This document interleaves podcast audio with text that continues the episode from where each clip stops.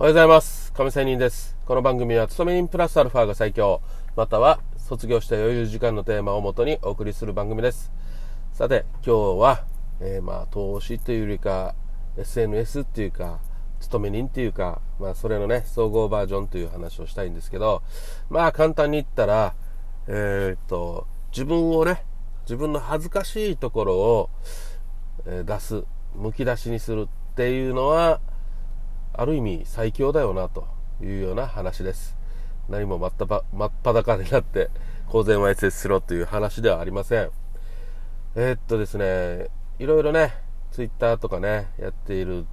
と、あと音声配信も聞いていると、なんかやっぱり SNS のフォロワーの付け方みたいなね、こともいっぱいあるわけですよ。世の中には情報商材と言われてるものね。そういうものを聞いていると、見ていると、やっぱりこの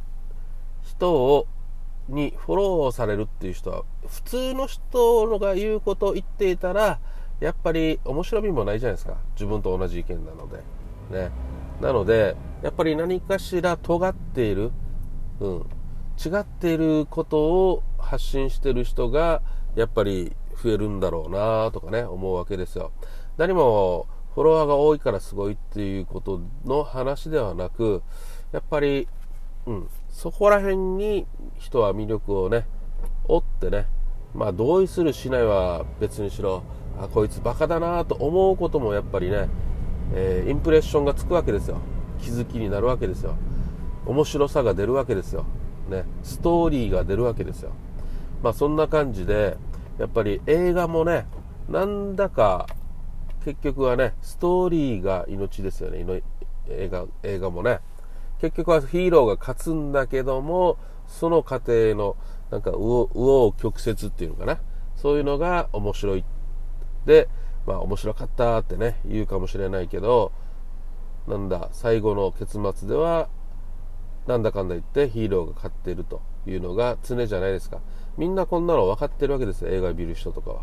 だけど思わず見てしまうっていうようなことはやっぱりその流れ、えその苦労してるところが好きだから、ね、見てしまうと見るということになるわけですよ、まあ、そんな感じで SNS もこのプロフィールの欄にねいかにうまく載せるかっていうのがやっぱりいろいろ歌われてるわけですよ。このフォロワーの増やし方とかねいう話で言うと。まあ私もねたくさんつけたいなと思ったりする時期もありましたがまあ最近はある意味そんなのはあんまり考えていないなっていうような感じです。まあそれがめんどくさいなと思ってるところもあったりね、うん、でまあそれでもやっぱり改善しないといけないよなプロフィールはとかね、え私の亀仙人のツイッター見たらわかると思いますが。まあそんな感じでいろいろ考えるわけです。またね、えーこの投資で私失敗したっていう話をしていますが YouTube でも配信しています。Twitter でも他の SNS でも配信していますがまあそんな感じでうん自分の負の部分を見せるっていうのはある意味勇気のいることでもありますよね。ましてはこういう SNS で自分の知ってる人に見られたらどうしよう恥ずかしいとかねこいつバカじゃないの？とかね思われたりするじゃないですか。それが怖くてなかなか自分の負の部分を見せられないということなんですよ。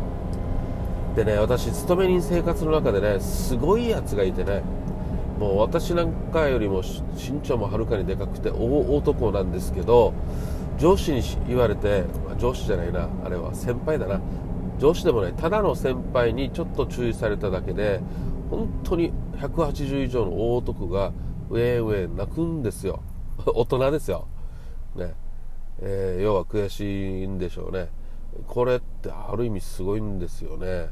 うん、でその人本当に仕事できるかって全然仕事できない。だからこそ先輩に怒られるんですけども私が言いたいのはこの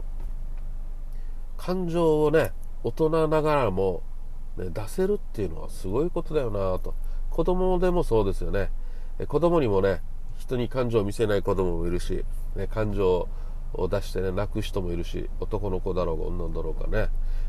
振られて泣く人もいるしね。本当にウェーって泣く人もいるしね、まあ、そんな感じで感情を出せる人ってある意味すごいよなと。確かに周りからあああいつ泣いてるぜこんなことでとかね。笑われるかもしれないんですけどでもそれってまあ笑われてもさ結局構ってもらえるんじゃないですか。まあある意味かまちょかもしれませんが私はね、うん、構ってもらえて何かしら何かね助けてもらうことにもつながるわけですよ。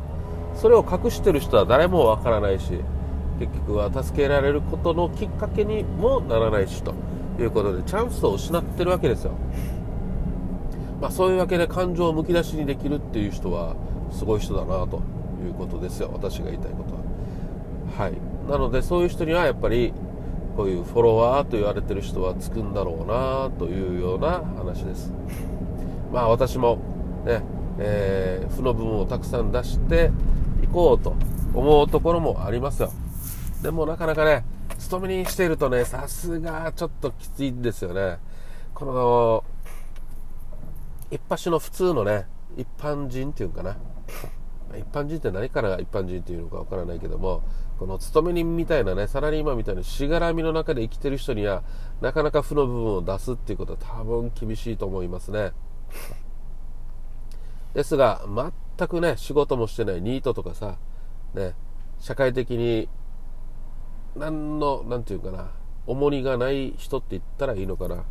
ねえー、全然どうでもいいってね考えてる人はある意味強いですよね。泣き叫ぼうがどうせ知らん人だしっていうね。東京の中でさ東京のスクランブル交差点でウェーンって泣いたってさ大人が泣いたって誰も知らないしああバカな大人が泣いてるようで終わりじゃないですか。私は泣けますね。どうせ知らない人たちだし。だからそういう感じでねプライドを捨てられる人っていうのがある意味最強だなと思いますというふうな今日は話です。さあ、えー、これもね、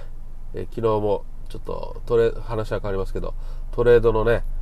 話ですけどちょっと買ってて嬉しいなという感じですね FX はい。5ドル円でも勝てましたがちょっと浮気をしてドル円をねやったりして最近ちょっと調子がいいのである意味またこれを話しするっていうことは戒めのために調子乗ってまた入れ歯にしたりね、えー、して過去に大やられしたのでその辺は気をつけていきたいなと思っています。それではまた明日。See you!